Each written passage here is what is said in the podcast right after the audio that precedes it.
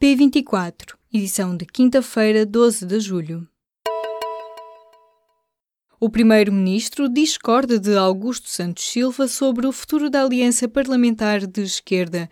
António Costa diz que mantém o grau de compromisso com o Bloco, o PCP e os Verdes, porque afirma o que corre bem não deve ser perturbado nem interrompido. Em entrevista publicada nesta quinta-feira pelo público pela Rádio Renascença, Santos Silva defendia que o caminho para a renovação da atual solução política vai exigir um nível de comprometimento superior ao que se verifica neste mandato, incluindo, afirma o número 2 do governo, em política externa e europeia.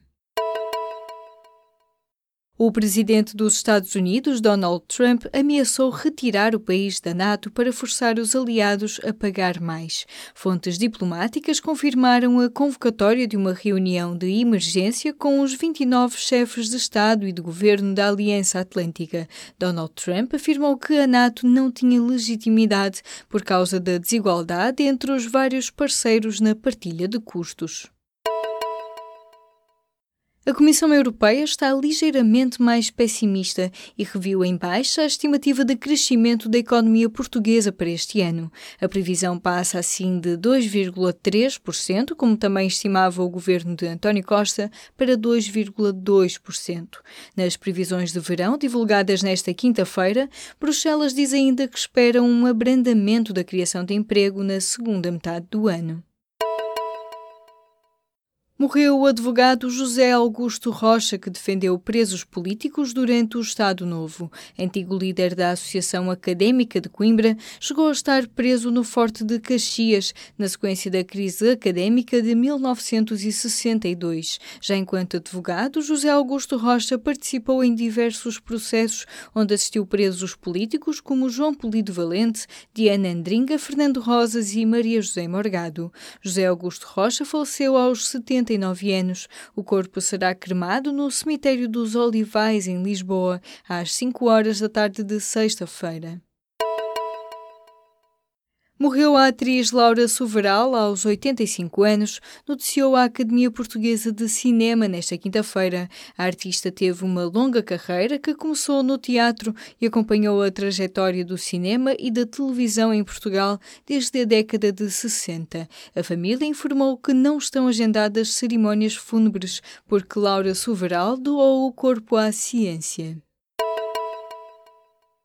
Média positiva a português, matemática A, física e química e biologia e geologia, as quatro provas mais concorridas do ensino secundário. Esta é a principal conclusão de uma análise aos resultados dos exames nacionais do 11º e do 12º ano, cujas notas foram conhecidas nesta quinta-feira. As classificações de História A e Economia A desceram, já as médias de Física e Química A e Biologia e Geologia, que muitas vezes vezes ocupam os piores lugares da tabela, subiram. O antigo presidente do governo catalão poderá ser entregue à justiça espanhola, mas apenas com base nas acusações de peculato e não por delito de rebelião. A decisão é de um tribunal alemão que nesta quinta-feira considerou admissível entregar Carles Puigdemont à Espanha, mas rejeitou fazê-lo com base nas acusações de delitos de rebelião e sedição. Ou seja, o dirigente político catalão não poderá ser julgado pela justiça espanhola por estes últimos dois crimes, mas apenas pela utilização inadequada de fundos públicos.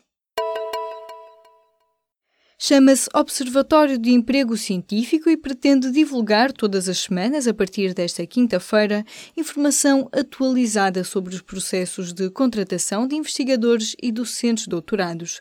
A iniciativa é do Governo. O Ministro da Ciência, Manuel Leitor, diz que o Observatório será para pressionar reitores e responsáveis pelas instituições a avançar com processos de contratação.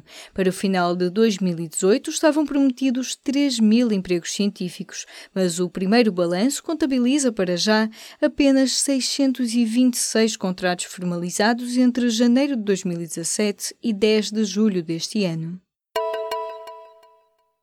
Foram 58 as pessoas detidas na mega operação liderada pela Polícia Judiciária na quarta-feira, entre elas o líder do grupo de motociclistas Hells Angels, que está no centro da investigação.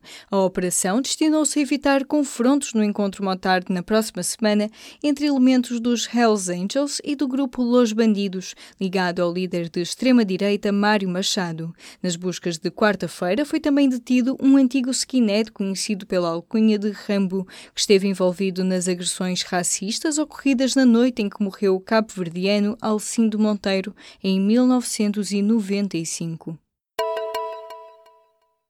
O contrato da auditoria ao apagão das transferências para offshores está envolto em secretismo. O público apurou que a colaboração anunciada pelo Inspetor-Geral das Finanças, Vítor Brás, se tratou afinal de uma prestação de serviços, um contrato que não é público e que terá custado mais de 20 mil euros. A auditoria do técnico foi incluída no relatório da Inspeção-Geral das Finanças, que recebeu críticas do Secretário de Estado dos Assuntos Fiscais. A Inspeção-Geral Geral terá omitido algumas informações, o que impediu a tutela de homologar o documento.